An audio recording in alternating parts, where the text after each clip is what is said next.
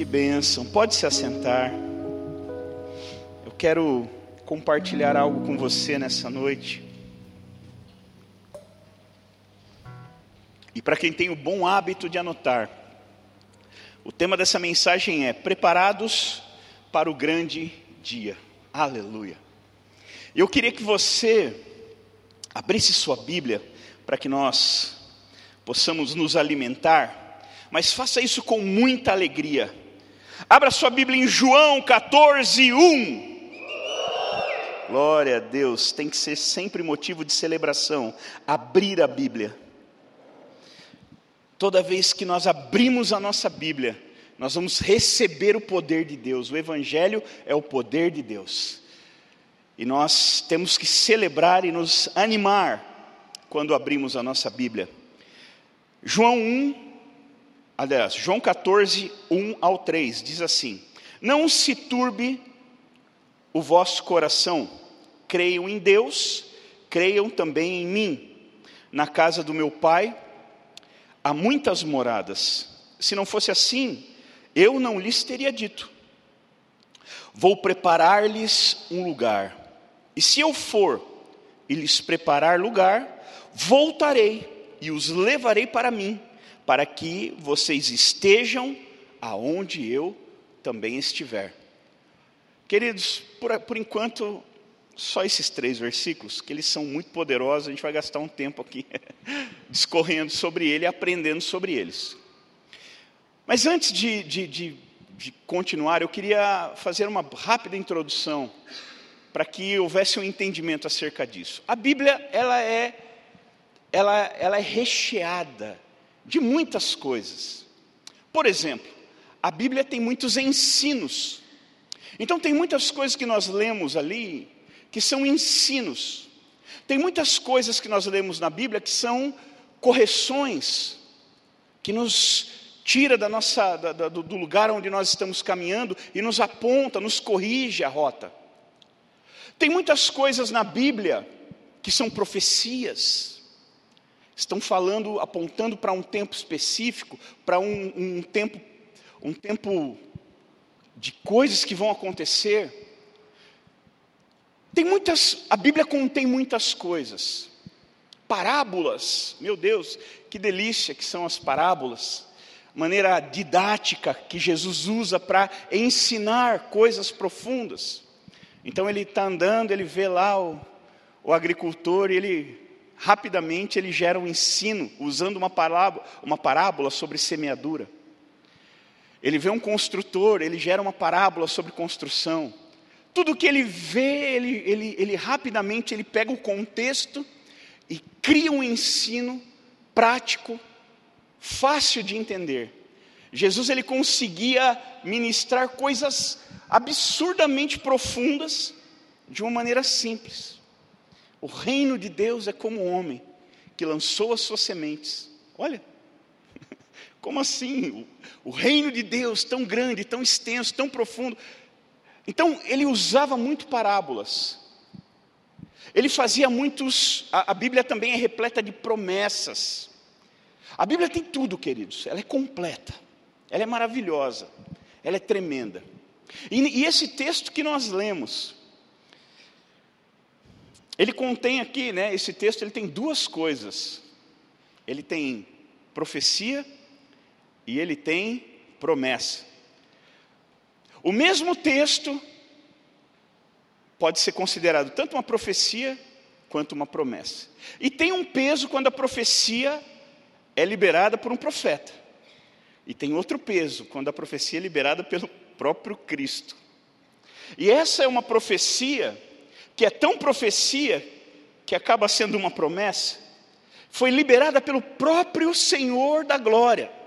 O próprio Jesus Cristo lança isso, falando: fiquem tranquilos, não, não, não, não fiquem preocupados, não turbe o vosso coração, não perturbe o vosso coração. Creia em Deus, creia também em mim, porque na casa do meu Pai há muitas moradas. Se não tivesse, eu não estaria dizendo isso para vocês. E aí ele começa a dizer: E deixa eu te contar uma coisa: até aí Jesus está só ensinando, instruindo, só que agora ele começa a dizer assim: mas deixa eu falar uma coisa. A casa do meu pai tem muitas moradas, e eu estou indo para lá, e eu vou preparar um lugar para vocês. Olha só, que tremendo, que poderoso isso. Eu estou indo para lá, e eu vou preparar um lugar para vocês. É, é, e quando estiver pronto, eu volto para buscar vocês e levar vocês comigo, e aonde eu estou, vocês vão estar também, porque eu os amo tanto que eu, eu quero passar a eternidade junto com vocês. Então eu não vou, eu vim aqui, fiquei um tempo. Eu vim aqui, passei um período com vocês, mas vai chegar o tempo que eu vou levar vocês comigo, e lá vocês vão passar toda a eternidade comigo. Não é num lugar de dor e sofrimento, é na casa do meu pai. Olha que legal, ele não fala nem no céu, ele fala na casa do meu pai. Há muitas moradas. Diga, há um lugar para mim. Fala para quem está do teu lado, na casa do meu pai há um lugar para mim. E um lugar para você também. ah, isso te empolga? Isso te anima? Isso te alegra? Uau, é muito empolgante. Na casa do nosso Pai há muitas moradas. Ah, que lindo saber. Ah, que lindo. Não, não, mas peraí, não é só saber. Eu vou voltar e vou pegar vocês e vou levar vocês para lá. E vocês vão habitar comigo naquele lugar. Uau, queridos, eu posso dizer uma coisa para você? Se só tivesse isso na Bíblia, já seria o suficiente para a gente seguir a Jesus até o fim. Se a Bíblia não tivesse mais nenhuma promessa, se a Bíblia não tivesse mais nenhum ensino, se a Bíblia não tivesse mais nenhuma parábola, se a Bíblia não tivesse nenhuma promessa, só isso. Se a Bíblia fosse composta por esses três versículos, para mim já seria o suficiente para eu entregar minha vida para Jesus e caminhar com Ele até o fim. Porque eu posso ter tudo. Eu posso ter tudo nessa terra, eu posso ter uma vida abastada e passar 30, 40, 50, 80 anos com uma vida abastada. Mas o que é isso diante de uma eternidade? É que é difícil falar de eternidade com seres imediatistas como nós, seres do fast food. Quanto tempo demora para chegar a pizza? 40 minutos. Deu 45 minutos, é 40? É, ó, já deu 45, está atrasado, já liga lá na pizzaria. Cadê minha pizza? O que está acontecendo? Calma, moço, foi só cinco minutos, o motoboy deve ter se atrasado.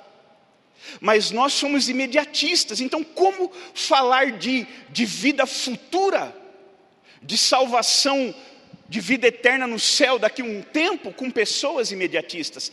Talvez o imediatismo seja o maior desafio desse tempo para falar de vida eterna. Porque a vida eterna, ao contrário do que muitos pensam, não começa, não começa quando eu morro. Vida eterna não começa quando eu, eu, eu, eu acabo a minha vida aqui. Não, a vida eterna começa no dia que eu entrego a vida para Jesus. A minha vida eterna começa no dia que eu nasci para Cristo. Eu entreguei a vida para Jesus, ali começa a minha vida eterna. E a vida eterna ela já começa a se manifestar aqui na terra. A eternidade já está dentro de nós. Eu tenho eu tenho a esperança que talvez seja uma das coisas mais preciosas, que é a única coisa que a gente usa já aqui. A plenitude da eternidade nós vamos realmente viver depois que estivermos com Cristo face a face. Lá vai ser a plenitude, lá nós vamos ver face a face não mais como espelhos. Hoje a gente ainda vê as coisas, né? Ah, Jesus está aqui, mas ele está em espírito. Mas não, lá não, lá ele, eu vou vê-lo. Você já pensou nesse dia? Ah, eu sempre faço isso. Você já pensou nesse dia? No dia que você chegar diante dele, como vai ser? Pensa que hoje você, pum, fecha o olho aqui e morreu. Morreu, Biel. E aí você abre o olho, onde eu estou? Estou no céu. Meu Deus, que lugar lindo! Olha lá o anjo voando, passou. Que coisa linda! Uau! Eu estou no céu? E aí você olha e Jesus vem vindo na sua direção, brilhando, resplandecendo, sorrindo, com as, o crachá, as marcas, para que você o reconheça. É que não tem como não reconhecer, né? A gente espera tanto para vê-lo, a gente já conhece. A gente só não sabe como é o rosto dele, como é a aparência dele, mas a gente já o conhece. Quando a gente bater o olho, vai ser que nem João Batista na, na barriga. Já vai pular, porque ainda que nunca viu, a presença é tão clara, é tão nítida. E aí você olha e vê ele vindo na tua direção sorrindo, e você fala: Uau! Sabe aquela cara de pai quando o filho ganha uma medalha, quando o filho termina uma apresentação na escola, como o filho faz alguma coisa legal, que o pai olha com aquela cara de orgulho e fala: Uau, é assim que nós vamos ser recebidos. Jesus olhando e fala: Cara, você teve tantas oportunidades para desistir, e você não desistiu. Você chegou, você foi até o fim. Seja bem-vindo, filho. Vem, entra na alegria do teu Senhor. Meu Deus, toda a nossa vida deveria ser vivida só para ouvir essa frase. Vem, entra no gozo, na alegria do teu Senhor. Ah, queridos, esse vai ser o ponto máximo, vai ser o ponto áureo da nossa vida. Existem dois dias, tem dois dias na nossa vida mais importantes. O primeiro, um dia que é muito importante na nossa vida, é o dia que nós nascemos de novo. É o dia que nós nascemos para a eternidade. O dia que eu aceito a Cristo como meu Senhor e Salvador, entrego minha vida para Ele, me dedico a Ele. Aquele dia é um dia extremamente importante. É o segundo dia mais importante da minha vida. Porque o primeiro dia, o dia mais sublime, mais importante, mais incomparável, vai ser no dia da nossa morte, aqui na terra. Porque no dia em que tudo acabar aqui, eu verei o Rei da Glória esse vai ser o dia mais importante, mais empolgante, mais satisfatório, o dia mais sublime. E se você não tem pressa desse dia, você está quebrado, meu irmão. Você está com defeito. Se você não tem desespero para chegar esse dia, se você não tem desejo de, de chegar logo esse dia, meu Deus, meu Deus, eu me lembro um dia que o pastor Narciso falou um negócio aqui que me, me arrebentou ali. Ele nem estava falando comigo, mas aquilo me deu uma demonstração do que é desejar a vida eterna. Ele estava aqui lembrando de alguns irmãos que já partiram. E aí ele começou a falar com o Nico e o Dário, não sei se eles estão aí. Ele começou a falar: Lembra, Nico, Dário? A gente ficava lá tocando violão, adorando a Deus, os nossos irmãos já se foram. E aí ele acabou comigo nessa frase. Mas muito em breve nós estaremos juntos novamente, adorando o nosso Deus juntos. Uau, meu Deus! Esperança de vida eterna. Esperança de vida eterna. Em breve mas não falou assim, é, em breve, fazer o quê? Não, assim, ó, em breve, Nico, em breve, Dário, nós estaremos juntos novamente, adorando a Deus juntos novamente, na presença do nosso Senhor. Queridos, se a gente não desejar ardentemente isso, estamos quebrados, tem alguma coisa errada, nós não entendemos alguma coisa. A Bíblia diz: se nós só esperamos nas coisas dessa terra, miseráveis nós somos. Se nós só temos expectativas, sonhos, desejos, anseio pelas coisas dessa terra, miseráveis homens, miseráveis mulheres, nós somos. Porque essa terra, ela, ela é, um, é um lugar de dor, é um lugar de aflição, Jesus nunca prometeu que você teria muitas coisas aqui.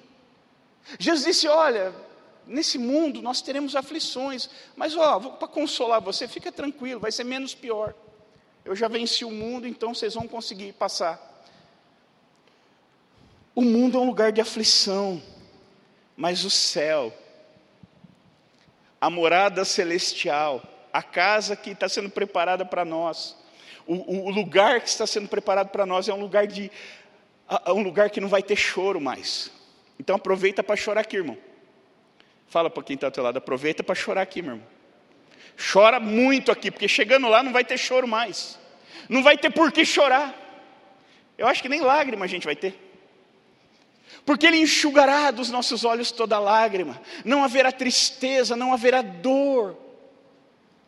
Nós vamos ali, eu sou dele, ele é meu, é eu e ele. Eu vou ver face a face. Aquilo que eu, que eu adoro sem ver, eu vou adorar vendo. Aquilo que eu adoro crendo, agora eu não vou precisar nem de fé mais. Aproveita para crer agora, irmão. Porque quando chegar lá não precisa de fé. Fé é ver as coisas que não, não são como se fossem. Lá você, tudo vai ser. Então não é pela fé, agora os meus olhos te veem, agora eu te vejo. Agora eu contemplo a tua glória, eu contemplo a tua majestade. Esse deve ser o ponto principal que nos torna cristãos, que nos faz permanecer. Porque nós fomos salvos por Cristo Jesus. Se você já nasceu de novo, se você já entregou a tua vida para o Senhor, então você está salvo em Cristo Jesus. Você sabe o que é estar salvo? Você sabe o que é estar salvo? É estar fora de perigo, é estar fora da condenação.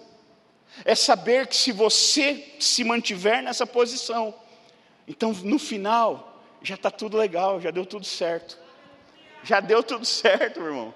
Não importa o que você passe aqui, não importa a luta que você viva, não importa as dores, por isso que eu falo, chora tudo que você tem que chorar.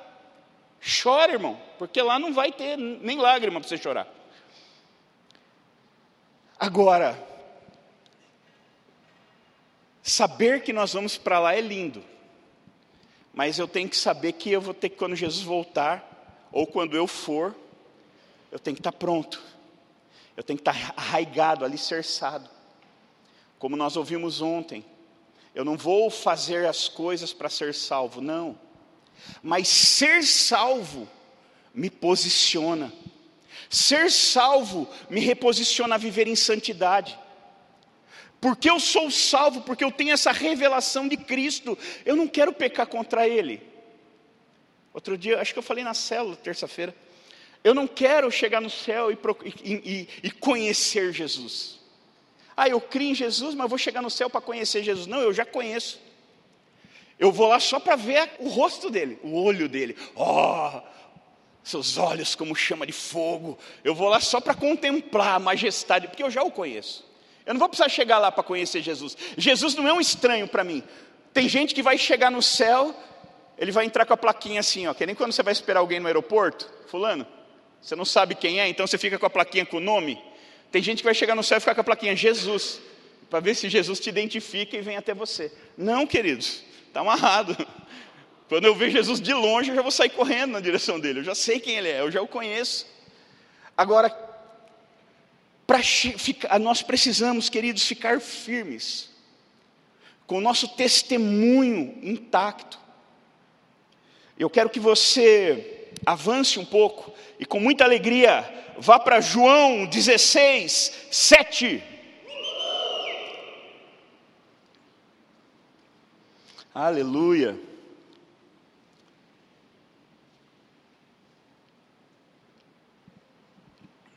Jesus disse assim: Olha, eu vou preparar um lugar para vocês, mas até lá, até lá eu vou deixar aqui uma garantia, e eu vou deixar uma mostra grátis, um vislumbre do que vai ser.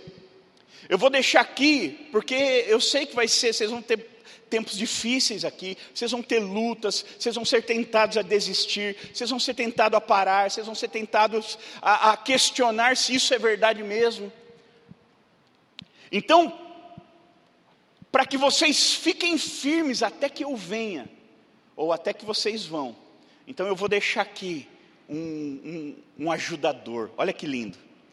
Versículo 7. Eu lhes afirmo que é melhor para vocês que eu vá, porque se eu não for, o conselheiro não virá a vocês. Mas quando eu for, eu o enviarei. E quando ele vier, convencerá o mundo do pecado e da justiça e do juízo. Do pecado, porque não creem em mim. Da justiça, porque vou para o Pai e não me vereis mais. E do juízo, porque o príncipe desse mundo já está condenado. Ainda tenho muito que vos dizer, mas vós não podeis suportar agora. Mas quando o Espírito da Verdade vier, ele vos guiará em toda a verdade. Aleluia. Porque não falará de si mesmo, mas dirá tudo o que tiver ouvido e vos anunciará o que está por vir. Ele me glorificará, porque há de receber do que é meu e anunciará a vocês. Aleluia. Olha só, eu sei, eu tenho uma promessa, eu tenho aqui uma profecia que, olha, vai ser assim. Eu vou preparar um lugar, vou voltar para buscar, vou levar vocês comigo, vocês vão morar comigo para sempre. Mas até lá, para que vocês sejam ajudados, suportados, para que vocês tenham cooperação. Eu não vou deixar vocês sozinhos. Eu não vou largar e falar assim, ó, se vira aí na terra e se vocês suportarem, vocês vão morar comigo no céu. Não. O amor de Jesus foi muito além. Ele disse: é melhor para vocês que eu vá, porque eu estou no meio de vocês. Mas se eu for um outro conselheiro do mesmo tipo que eu, ele vai vir, só que ele vai vir para viver dentro de vocês. E ele vai convencer vocês. Sabe aquilo que você é duro de coração? Você conhece alguém que é duro de coração? Que é o cabeça dura. Você conhece alguém cabeça dura? Que teimoso, que você está mostrando e a pessoa está. Você conhece? Conhecem maridos, alguém assim? Conhecem esposas, alguém assim? Não olha que senão dá briga quando chega em casa. Não é? Tem gente que é teimosa, é cabeça dura. Como que essa pessoa seria convencida? Tem um lá na sua casa que é assim. Sabia? Toda vez que você vai se arrumar, ele está lá no espelho te olhando. Toda vez que você vai escovar o dente, ele está lá no espelho, teimosão, cabeça dura te olhando, te encarando, te imitando. Tudo que você faz, ele te imita. Você penteia o cabelo, ele está lá te imitando, ela está lá te imitando. Aquela pessoa que se revela no teu espelho todo dia, ela, acredite, ela é cabeça dura ela é difícil de entender as coisas, ela é difícil de se convencer das coisas, principalmente se não for do agrado dela. Aí, aí fica pior. Mas está tudo bem, porque o Senhor foi, e ao ir, ele enviou outro conselheiro, do tipo dele que veio habitar em nós. E ainda quando o nosso coração se endurece e a gente reluta em entender, em aceitar as coisas como elas são, porque às vezes as coisas de Deus são maravilhosas, mas não são do jeito que nós gostaríamos. Eu gostaria que Jesus viesse ontem para me buscar. Semana passada, eu, na verdade, eu gostaria que ele tivesse vindo no dia que eu aceitei a Jesus, para não correr mais risco, para ficar tranquilo. Eu quero, eu quero vê-lo o mais rápido possível, eu quero estar com ele o mais rápido possível. Eu aguardo isso há 24 anos, desde que eu conheci. Eu anseio estar com ele. Então, apesar do, do meu desejo, não é no meu tempo, não é do meu jeito, não é do meu modo, é no tempo dele, do jeito dele, do modo dele. E quando a gente tem algo que é bom, mas que acontece num tempo diferente do que nós estamos desejando, então a gente tende a endurecer o coração. E o Espírito Santo foi nos dado para ajudar a guardar o nosso coração, para nos convencer daquilo que nós precisamos ser convencidos, especialmente do pecado, da justiça e do juízo. E mais, Ele vai nos guardar, olha só, versículo 13. Mas quando o Espírito da Verdade vier, Ele vos guiará em toda a verdade. Diga, guiará. Jesus disse: Eu sou o caminho, eu sou a verdade, eu sou a vida, eu sou o Verbo vivo que desceu do céu. E o Espírito Santo nos guiará. Você já foi viajar para algum lugar e chegou nesse lugar, você não conhecia nada, você nunca tinha ido. E você contratou um guia para te levar para conhecer o lugar. Você só tinha passado ali no centro, não viu nada. Eu lembro uma vez que nós fomos viajar. Chegamos numa cidade lá que a gente nunca tinha ido. E aí tal, e descobrimos que tinha um parque. E a gente foi nesse um parque ecológico, né, cheio de caverna, cachoeira, uns negócios legal. E nós contratamos um guia. E aí nós fomos numa caverna chamada Caverna do Diabo. Misericórdia. Tá amarrado. E nós fomos nessa caverna do diabo. E eu entrei, só que eu, a gente pegou, contratou, estava é, com outro guia. E a gente entrou, andou e viu lá, e lindo, queridos, aquelas formações rochosas. Uma coisa assim, parece que você entra num portal para um outro mundo. Lindo, lindo, lindo, maravilhoso. Aí quando nós estávamos saindo, aí eu falei, cara, a gente conversando, né, pegamos um outro guia e falamos, precisamos pô, sair da caverna do diabo, precisamos para algum lugar menos diabólico. Tem a cachoeira do meu Deus. Eu falei, é essa, vamos para a cachoeira do meu Deus. Aí quando a gente estava indo para essa cachoeira do meu Deus, tá bom, né? Saí da caverna do diabo, fui para a cachoeira do meu Deus, então tá zero a zero. Aí eu perguntei para ele, por que que se chama caverna do diabo? Por que o um nome tão feio? Um lugar tão bonito com um nome tão feio. E ele começou a me inserir na cultura, na história. E ele disse: é porque aqui foi um lugar quem, os primeiros que chegaram, que descobriram essa caverna foram os, os escravos. Esse lugar tem muito, muita vila quilombola, teve muita escravatura nesse lugar.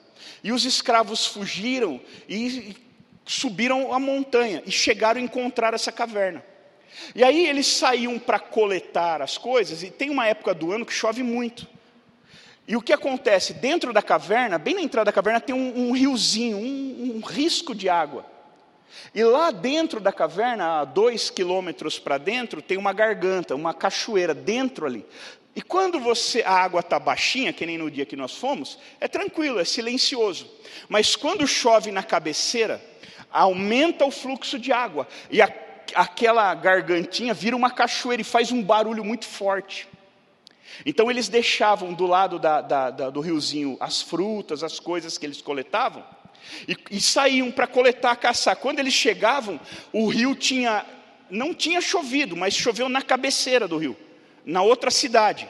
Aí o riozinho, ele se expandia, ele levava tudo que eles tinham deixado, e um barulho muito forte daquela cachoeira lá dentro. Aí eles falavam: o diabo está aqui dentro, o diabo mora aqui dentro. E aí, né, chamaram de caverna do diabo. Agora, como eu saberia disso? Porque eu tinha um guia que conhecia a história, conhecia a cultura, conhece o lugar. E ele me catou, ele me levou, eu, minha família, e ele nos inseriu não só naquilo que os nossos olhos podiam ver, mas ele nos levou para dentro da cultura daquele lugar. E aí, então vamos para a cachoeira do meu Deus. Aí, bom, beleza. Aí comecei a andar numa trilha no meio do mato. Eu falei, meu Deus, aqui não vai chegar em lugar nenhum. E de repente, do nada, queridos, quando eu achei que a gente estava perdido, ou que a gente ia ser assaltado, escuta um barulho muito forte de água. E de repente a gente chega àquela cachoeira de 52 metros de altura, lindo, lindo, lindo, lindo. E aí ele começou: oh, se você pisa aqui, vai por aqui, ó, dá para entrar atrás da cachoeira para tirar foto. E começou: oh, aqui, ali atrás tem uma piscina natural. E começou a nos mostrar todo o lugar. Você sabe quando eu chegaria a, a tudo isso? Nunca. Porque eu nunca tinha ouvido falar nem na caverna do diabo e nem na cachoeira do meu Deus. Mas eu tinha um guia que estava indo comigo e me mostrando tudo. Um, alguém que conhecia o lugar, alguém que conhecia a cultura, alguém que entendia da região. Alguém que conhece os perigos do lugar e conhece as belezas do lugar. E esse guia nos levou, e nós tivemos uma das experiências mais incríveis, porque nós fizemos tudo isso num dia. Tivemos uma das experiências mais incríveis da nossa vida, graças a um guia, alguém que nos levou a esses lugares. E nesse texto que nós lemos, Jesus ele disse que ele enviaria o Espírito Santo e ele seria um guia. Olha lá, de novo, versículo 13. Mas quando o Espírito da Verdade vier, ele vos guiará em toda a verdade. A principal, talvez, uma das principais funções do Espírito Santo é nos guiar para dentro da Bíblia é nos guiar para dentro da vontade de Deus, é nos guiar para dentro das verdades reveladas.